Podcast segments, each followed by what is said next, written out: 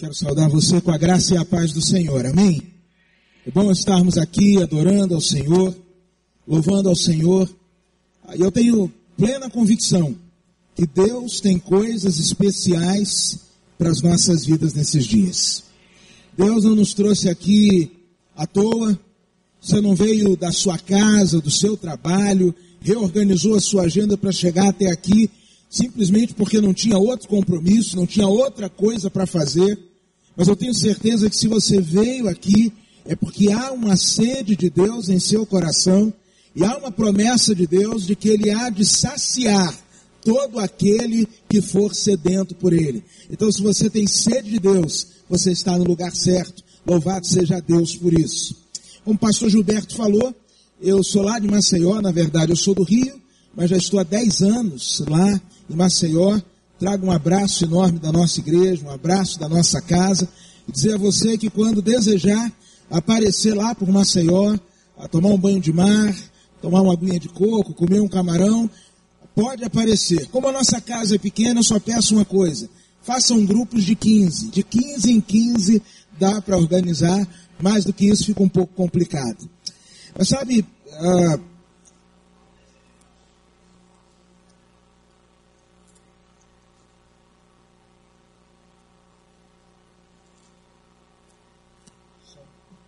Som, voltou. Eu creio que há um desejo em nossos corações de sermos cheios da presença, do poder, da graça do Senhor. Mas sabe, amados irmãos, algumas vezes na nossa caminhada cristã, nós acabamos descobrindo que nem sempre, por mais que nós queiramos, por mais que nós verbalizemos, por mais que nós estejamos ansiando por esse enchimento do Espírito, algumas vezes eu e você ah, nos colocamos numa posição, ou estamos mal posicionados no reino, e isso por não poucas vezes impede o fluir de Deus na minha vida e na sua vida. Eu me lembro quando eu era ainda garoto, eu tinha um grande sonho no meu coração. Meu sonho, ah, como grande parte dos meninos brasileiros, eu tinha o sonho de ser jogador de futebol. E a verdade é que eu tanto perturbei meu pai, enchi a paciência dele, e um dia lá no Rio meu pai me levou para fazer um teste no Olaria Atlético Clube. Eu me lembro que cheguei na beira do gramado, e aí o técnico olhou para mim e falou assim: "E aí, em qual posição você joga?"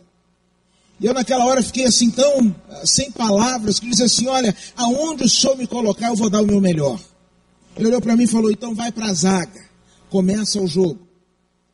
O jogador do time adversário começa a atacar, escanteio para o time adversário. E eu lá no meu canto, meio perdido no meio do jogo. E aí o técnico vira para mim e fala assim: Ô, negão, vai lá e marca a primeira trave.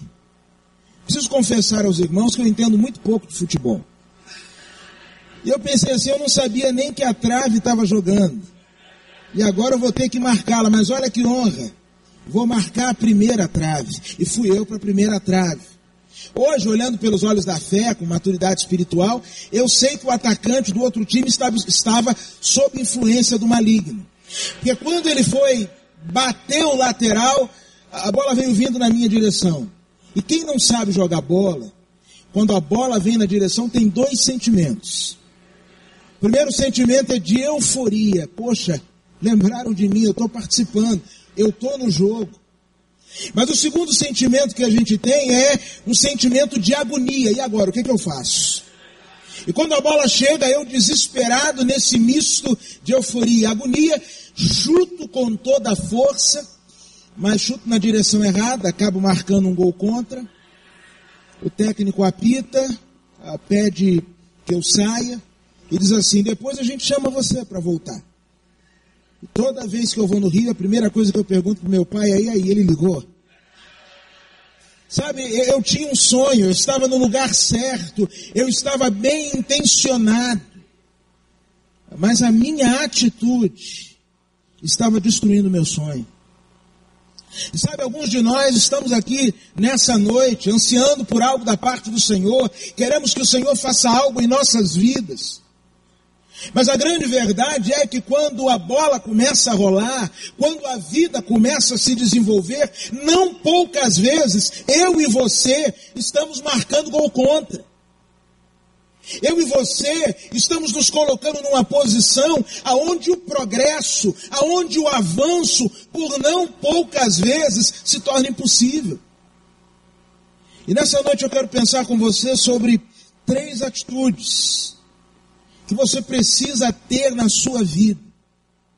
Para que você possa parar de marcar gol contra e possa começar a experimentar esse tempo de santificação e de avivamento. Para isso eu quero convidar você a abrir sua Bíblia comigo. O texto de 1 Reis, capítulo 18. Eu quero ler versos de 30 e 31. 1 Reis, capítulo 18, versos 30 e 31. A palavra de Deus assim nos diz: Então Elias disse a todo o povo: Chegai-vos a mim. E todo o povo se chegou a ele.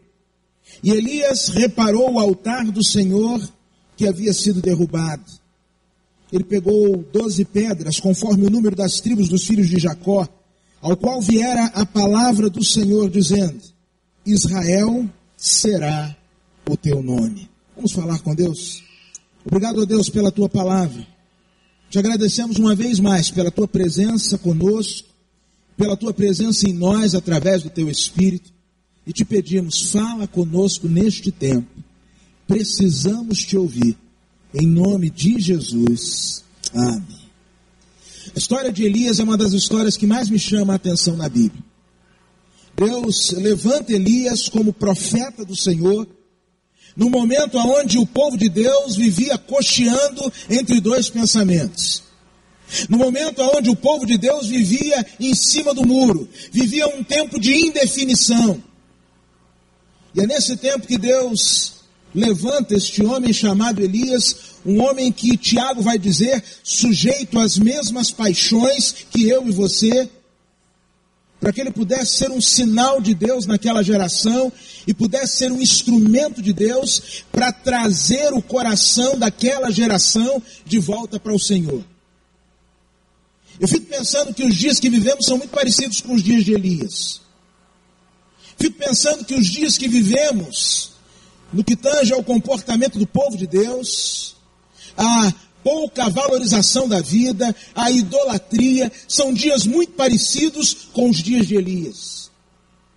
E fico pensando ainda que Deus, eh, na sua soberania e infinita misericórdia, separou a minha vida e a sua vida, para que nós sejamos sinal de Deus nesta terra, trazendo aqueles que estão longe para perto do Senhor. A vida de Elias é interessante. Deus dá umas missões meio loucas para Elias. Você lembra que lá no capítulo 17, quando começa a história dele, ele foi lá em Acabe e disse: Olha, o céu vai se fechar e não vai ter chuva enquanto eu não profetizar chuva. E logo depois Deus virou para Elias e falou assim: Agora você vai lá para o ribeiro de Querite e vai beber a água do ribeiro. Abre parênteses. Ribeiro de Querite só tinha água quando tinha chuva. Se não vai ter chuva, como é que vai ter água?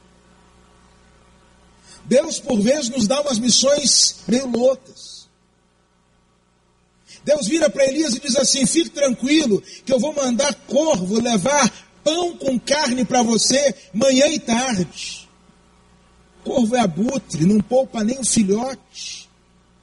Vai levar hambúrguer para profeta. Um dia o riacho seca e aquilo que nos surpreende não surpreende a Deus. Deus já havia separado uma viúva lá em Sarepta para sustentá-lo, mas a impressão que a gente tem é que quando Elias chega na casa daquela viúva, não era ele que precisava de ajuda, era ela. E Elias entende uma grande verdade, nos ensina uma grande verdade, que é, aonde quer que o Senhor nos levar, devemos ser instrumentos de bênção ali. Elias foi instrumento de bênção na vida daquela mulher. Foi ali que ele conseguiu contemplar algo inédito da parte de Deus, que foi a ressurreição daquele menino. E depois de todo esse tempo, aonde ele ia se escondendo finalmente, Deus fala com Elias: agora chegou a hora de você se apresentar. E agora Elias reúne-se com todo o povo de Deus, ao pé do monte, ele os profetas de Baal.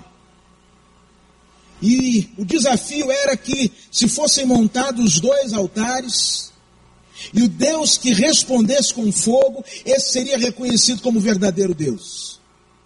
Esse seria reconhecido como o Deus a quem o povo deveria seguir, servir e honrar. Os profetas de Baal armam o altar, e Elias vira para eles e diz assim: Vocês são muitos, podem começar o sacrifício de vocês. E eles cantam, pulam, dançam, nada acontece. E aí Elias começa a tirar onda com os caras. Fala assim, ah, grita mais alto. Ó, de repente ele está na reunião. Ele deve estar respondendo mensagem no WhatsApp, deve estar no Facebook. Vai lá. Os camaradas não tinham mais o que fazer, começam a se cortar. Até que chega a hora em que nada ocorre.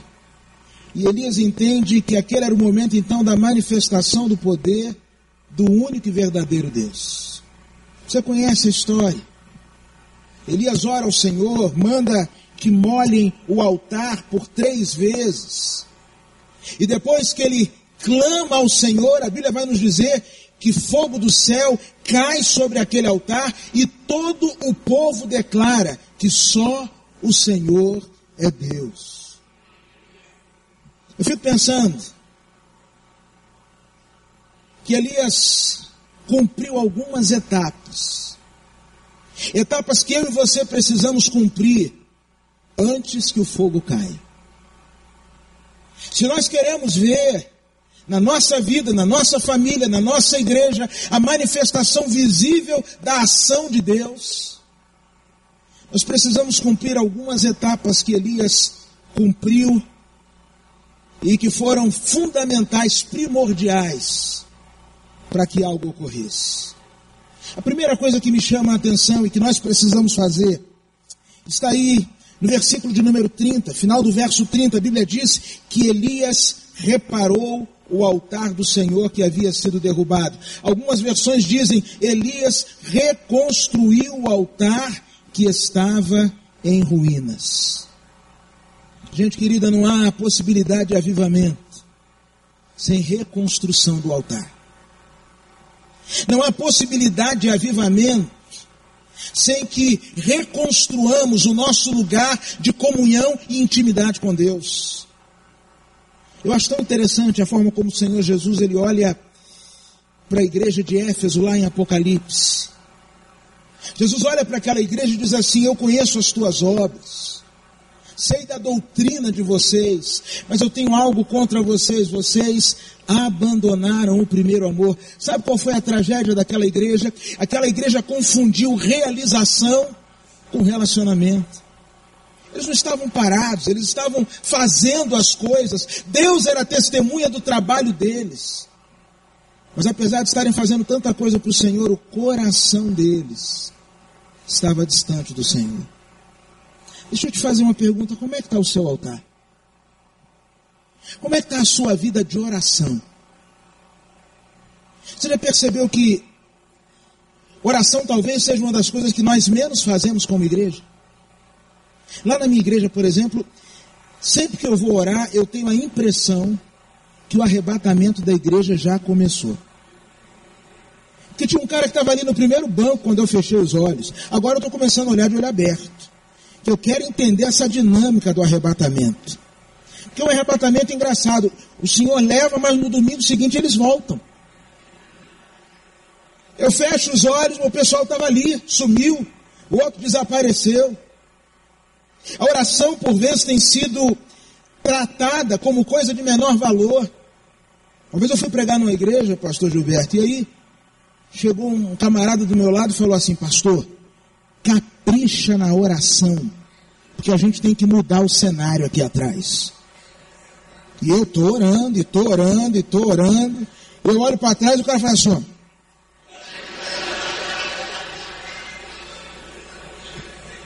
Às vezes estamos tratando de maneira muito pobre algo que é muito caro. Eu não sei se você já observou, mas Os discípulos viram Jesus realizando inúmeros milagres, viram Jesus multiplicando pães, andando sobre as águas, ressuscitando o morto, dando vista aos cegos. Mas a única coisa que eles pediram que Jesus os ensinasse a fazer foi a orar. Senhor, ensina-nos a orar. E um certo pregador, comentando sobre este fato, dizia que Jesus tinha uma dinâmica diferente da nossa. Ele passava a noite em oração e passava poucos instantes lidando com o problema, poucos instantes com o endemoniado, poucos instantes com o enfermo, poucos instantes com, com o opresso. O tempo, a energia que ele precisava investir não era na batalha, mas era em oração. E ele diz que o nosso grande problema hoje é que nós invertemos isso. Nós gastamos duas horas com o endemoniado, porque gastamos só dois segundos com o Senhor. Como é que está o teu altar? Eu acho que foi o doutor Rousseau Chet que conta uma história muito interessante de um grupo de homens do deserto que foi fazer uma excursão a Paris. E no último dia daquela excursão, o guia ah, vira para aqueles homens do deserto e faz a seguinte pergunta: Olha, está na hora de voltar para casa. O que vocês querem comprar para levar como souvenir? O que mais impressionou vocês aqui em Paris? E o líder daquela tribo diz o seguinte: olha, o que mais nos impressionou aqui foi uma coisa chamada torneira. Porque é um evento fantástico. Você vira para a direita, sai água da frente, você vira um pouco mais, cai água de cima. E um deles disse: se nós tivéssemos umas dez torneiras dessa no deserto, a nossa vida seria totalmente diferente. O guia tentou explicar, mas aqueles homens não entenderam. Foram a uma loja eh, de material de construção e cada um comprou pelo menos dez torneiras, reuniram toda a aldeia e aí fizeram aquele aquele ambiente de expectativa. Preparem-se. Vem aí algo que vai mudar a vida de vocês. E aí vão distribuindo as torneiras e dizendo: olha, não se assustem, não mexam agora, só quando nós dissermos já, girem no sentido horário na hora certa. Agora, todo mundo junto. E eles então disseram: um, dois, três e já. E as pessoas foram virando, virando, virando, virando a torneira. E obviamente nada aconteceu, porque o seu chat conclui dizendo: aquela torneira desconectada de uma fonte, dos canos, por si só ela não produz água. Jesus ele disse na sua palavra: sem mim nada podeis fazer. Você sabe qual é um dos nossos maiores pecados? Quando achamos que nós já sabemos tudo, a nossa independência. Na nossa bandeira está escrito independência ou morte, mas na vida cristã, independência é morte. Eu me lembro que alguns anos atrás eu estava aqui em Brasília, participando de um trabalho com o pastor Sam Tippett, e à época nós só tínhamos uma filha, hoje nós temos três, né? Dois, duas meninas e o Caleb, que vai fazer agora três anos em maio. Eu lembro que a gente estava aqui, ah, num hotel aqui em Brasília, e a esposa do pastor Sami viu a Tirza, que é minha filha mais velha, caminhando, e falou assim: Olha como a sua filha se equilibra bem.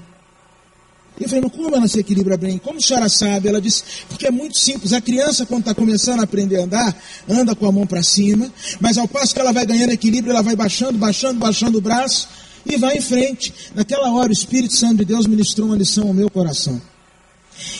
Que o mesmo é verdade na nossa caminhada com o Senhor. Quando nós começamos, nós não sabemos muito bem como são as coisas. E aí as nossas mãos estão erguidas aos céus.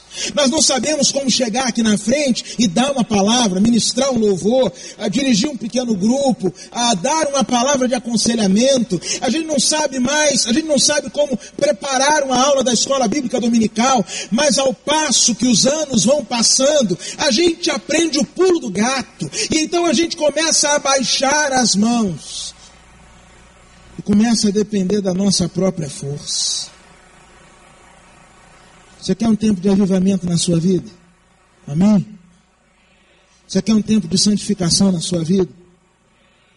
Reconstrua o seu local de encontro com Deus.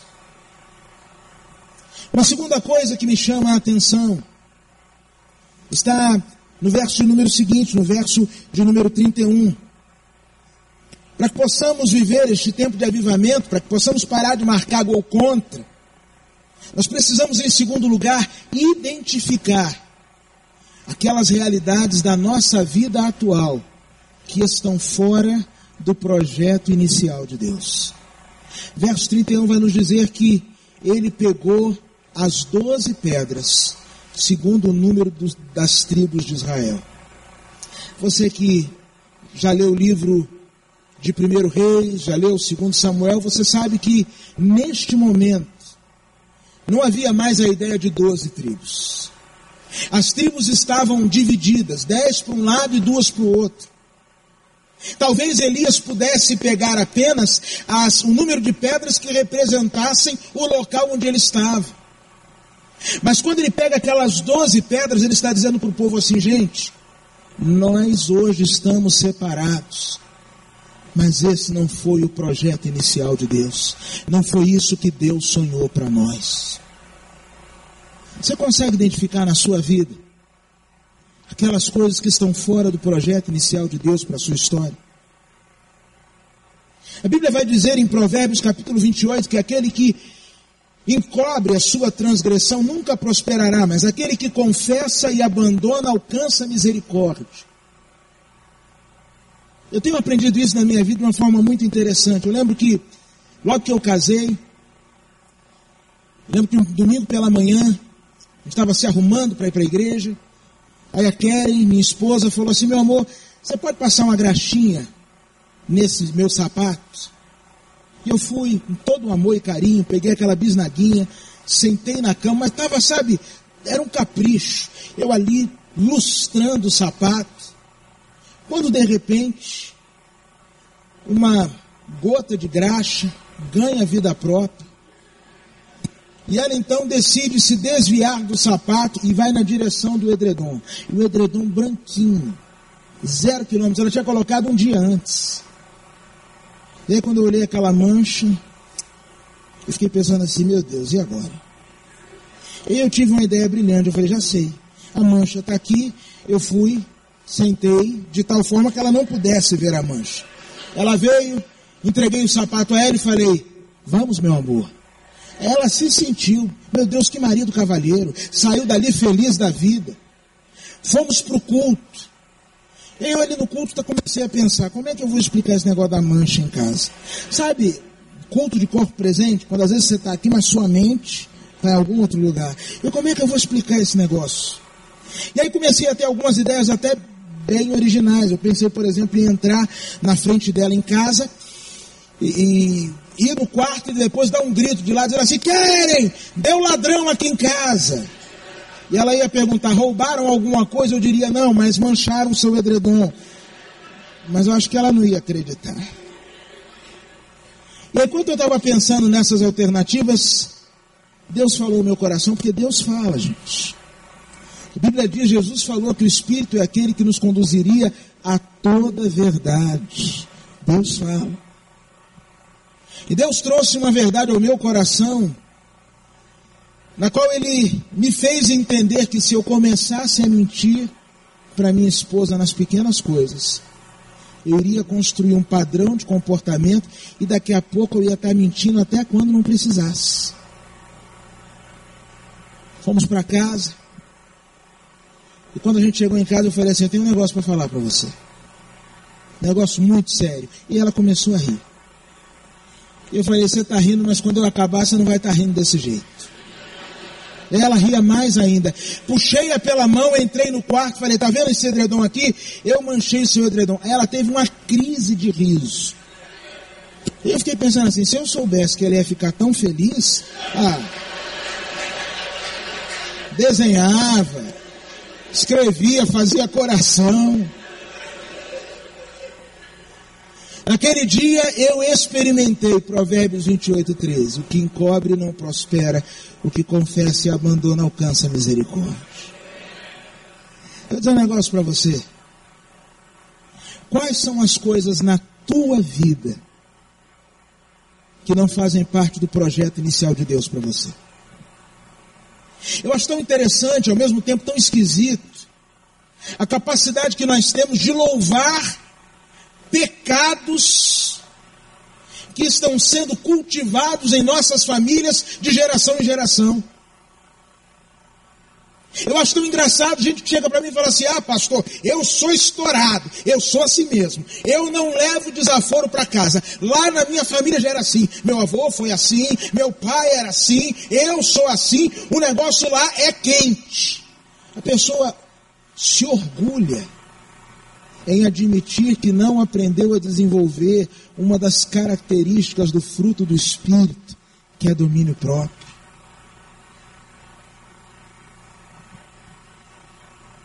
Eu ando assustado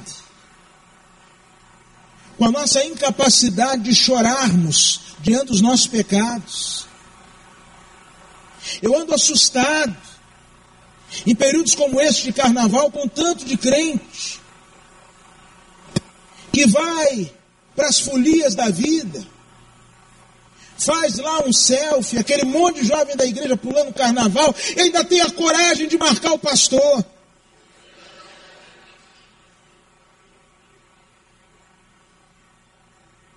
Eu ando assustado.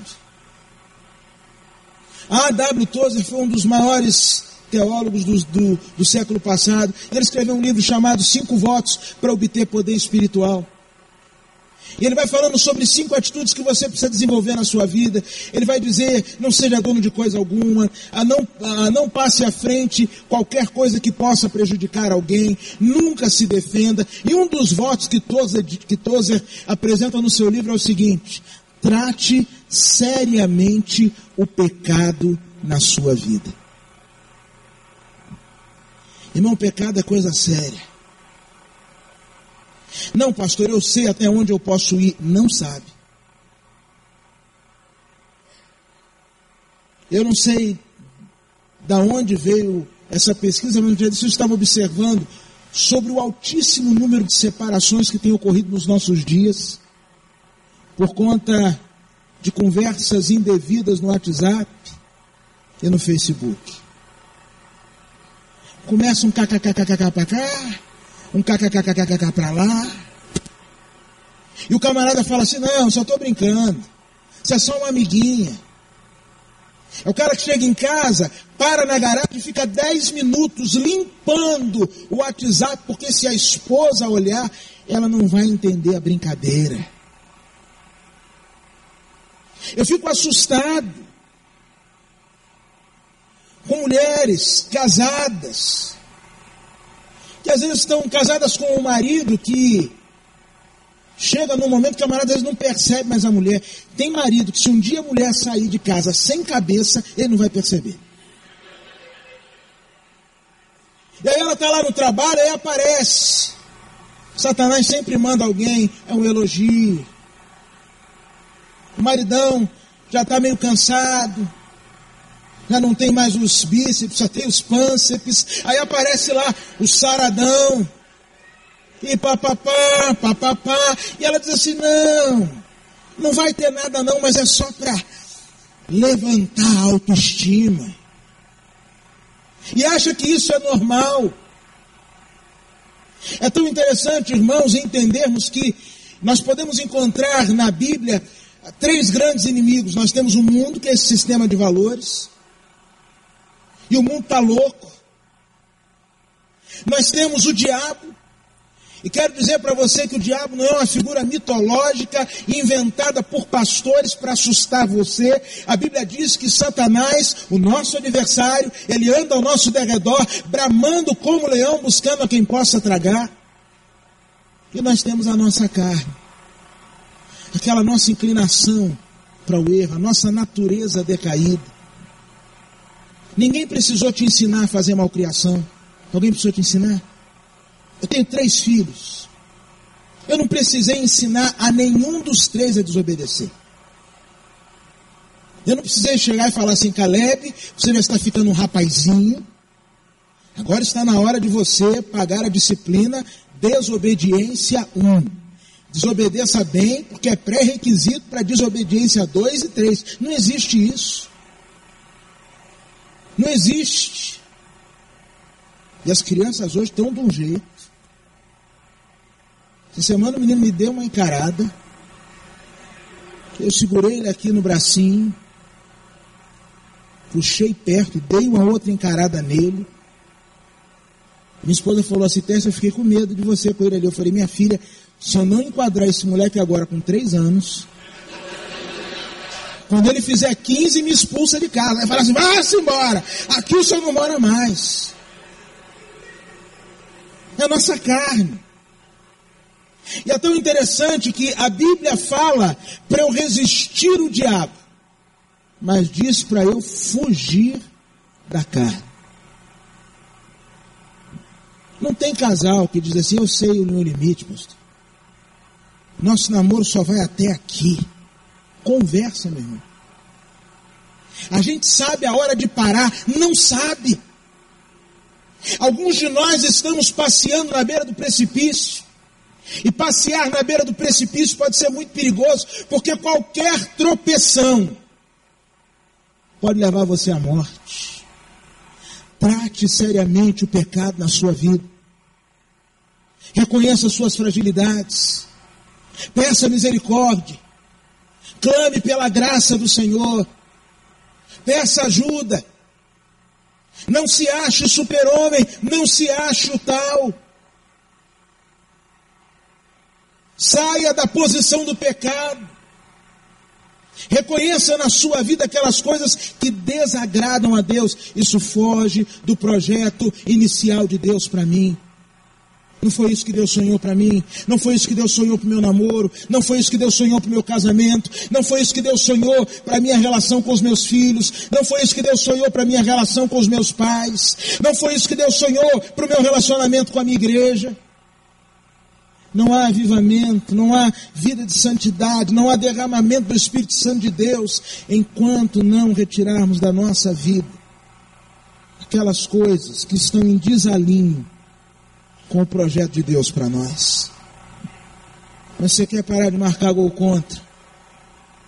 Você precisa se relembrar ou manter viva na sua mente a sua identidade. Verso 31 diz assim: no final, número das tribos dos filhos de Jacó, ao qual vier a palavra do Senhor dizendo: Israel será o teu nome. Quando Elias pega aquelas doze pedras, ele não só sinaliza o projeto inicial de Deus que for abandonado, mas quando ele conclui aquele momento dizendo Israel será o teu nome, ele traz a memória do povo. Aquele momento marcante na vida de Jacó. Aquela noite ali no Val de Jaboque, onde Jacó, depois de fugir por cerca de 20 anos, é tocado pelo Senhor. E é tão interessante que a mesma pergunta que derrubou Jacó foi a pergunta que trouxe restauração. Quando ele estava diante do seu pai, perguntaram quem era ele. Ele disse que era Isaú. Mas lá na frente, diante do Senhor, ele diz assim: Eu sou Jacó. Sabe, é preciso que nós admitamos para Deus quem nós somos, para que somente assim Deus nos transforme na pessoa que Ele quer que sejamos. Deus vira para Jacó e diz: a partir de hoje, você não será mais Jacó você será Israel. Irmão, deixa eu lhe fazer uma pergunta. Houve um momento em que Cristo mudou a sua vida? Amém? Houve um momento em que Cristo te deu uma nova identidade? Fez de você nova criatura? Valorize essa sua nova identidade. Eu não consigo entender aquilo que o apóstolo Paulo vai dizer em Gálatas, no capítulo 2, versos 18 a 19, quando ele diz assim: Se eu continuo a edificar aquilo que anteriormente eu destruí, eu me torno transgressor de mim mesmo. De alguma forma, nós vivemos como que nos sabotando. A gente sabe para onde tem que ir.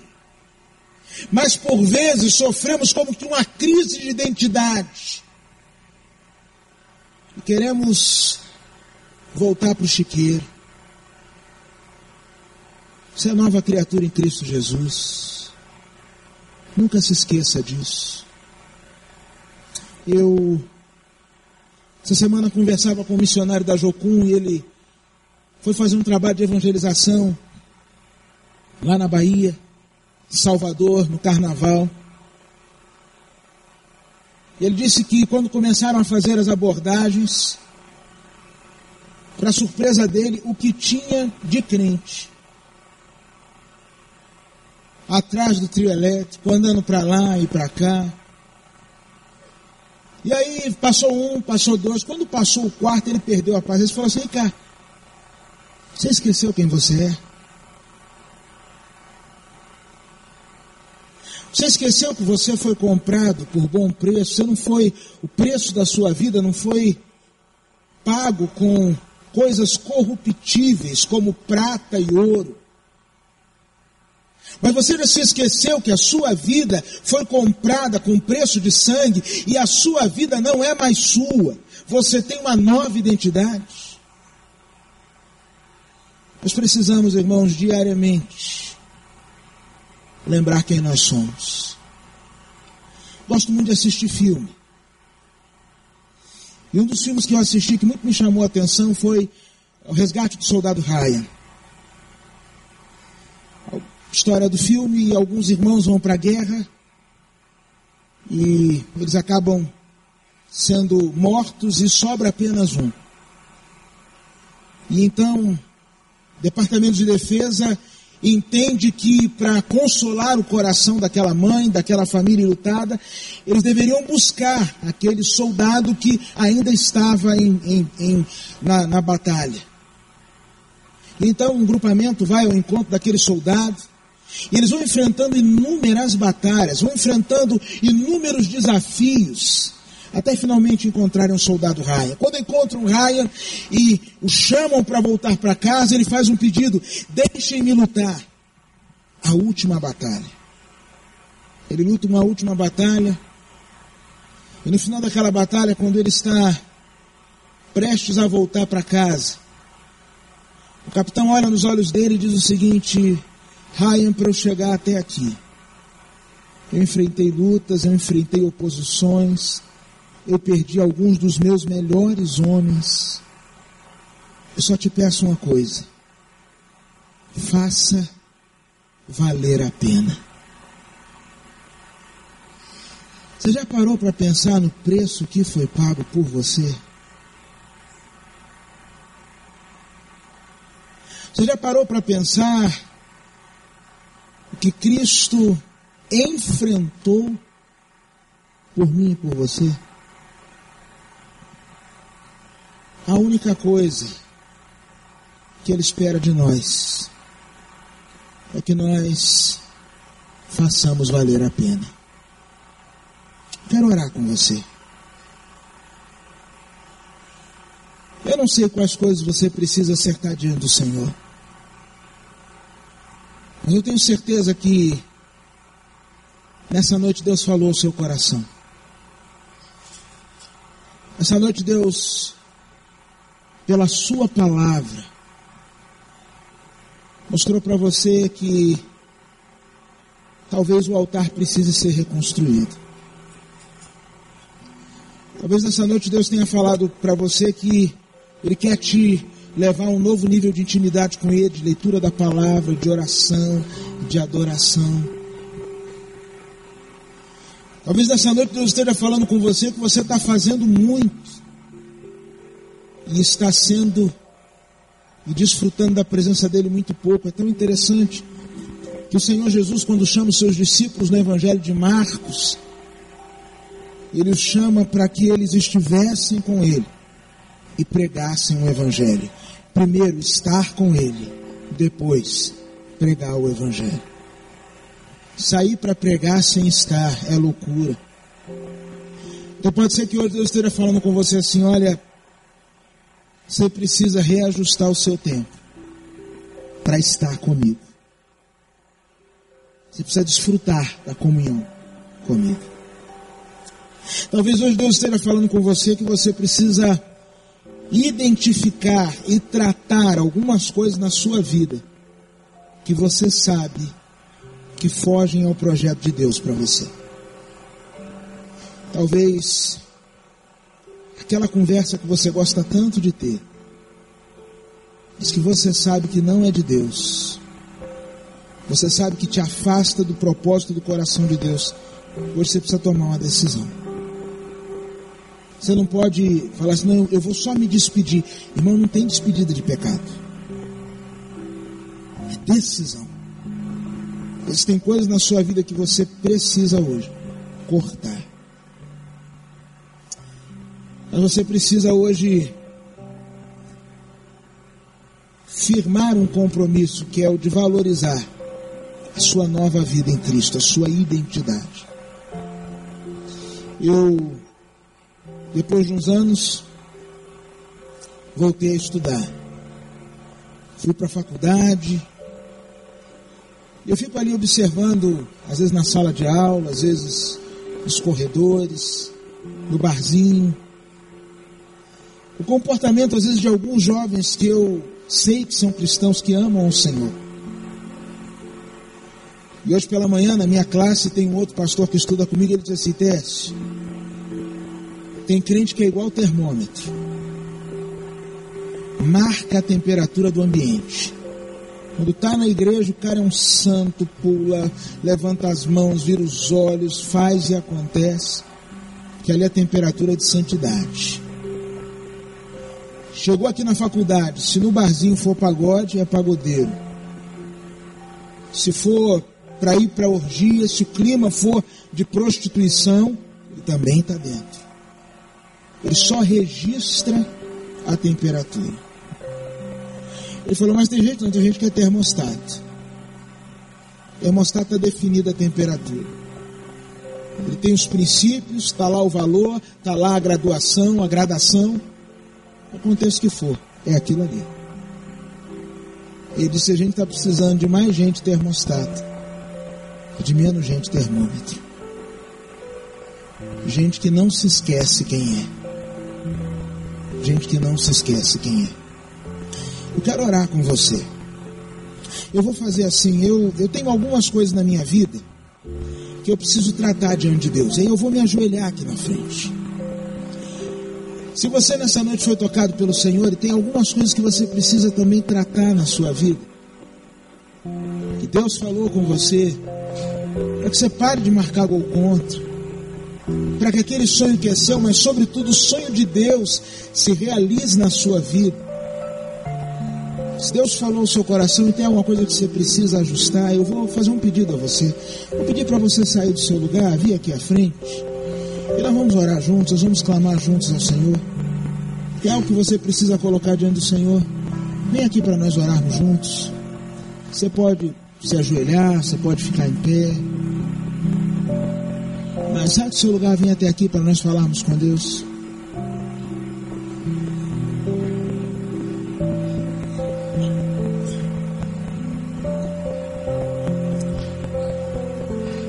Altar é lugar de encontro com Deus, mas eu seria incompleto se eu não dissesse também que altar é lugar de sacrifício.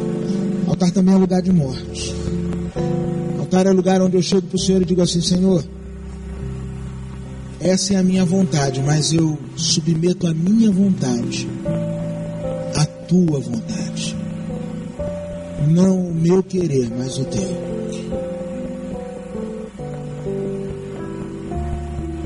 Falar com o Senhor. Converse com Deus por alguns instantes.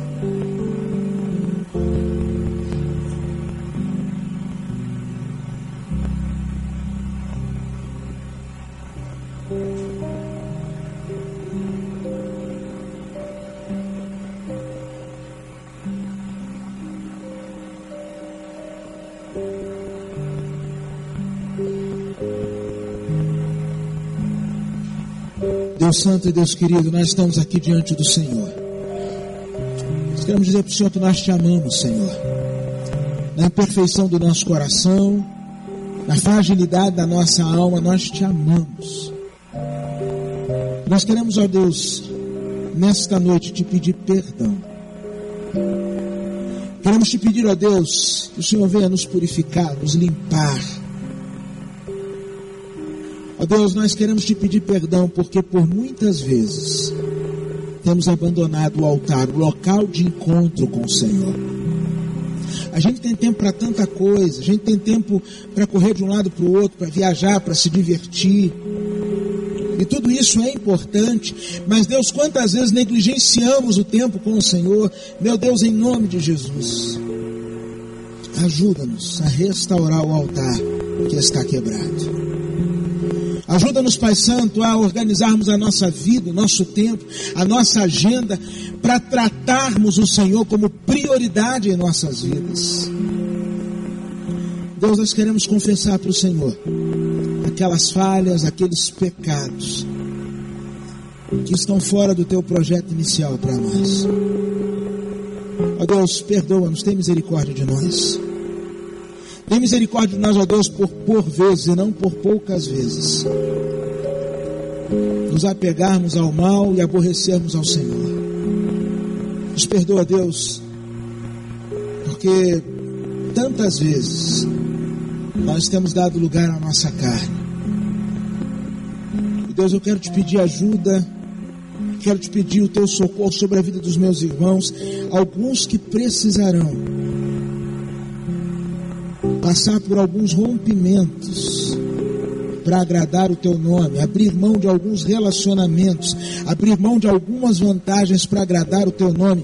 Ajuda os teus filhos. E Deus, que a gente não se esqueça quem a gente é. Que a gente não se esqueça que o Senhor um dia já mudou a nossa vida e mudou a nossa história. Que nós não somos mais Jacó, mas Israel. Obrigado porque um dia o Senhor já nos colocou de pé. Não permita, Deus, que nós queiramos nos pôr novamente sob o jugo de escravidão. Deus abençoa esta semana de avivamento e santificação. Deus, como teu servo já tem orado, que seja um divisor de águas na vida desta igreja. Ó Deus, Faz coisas especiais na vida da tua igreja. É que eu te peço. Agradecido. Em nome de Jesus. Amém. Deus te abençoe. Louvado seja o nome do Senhor.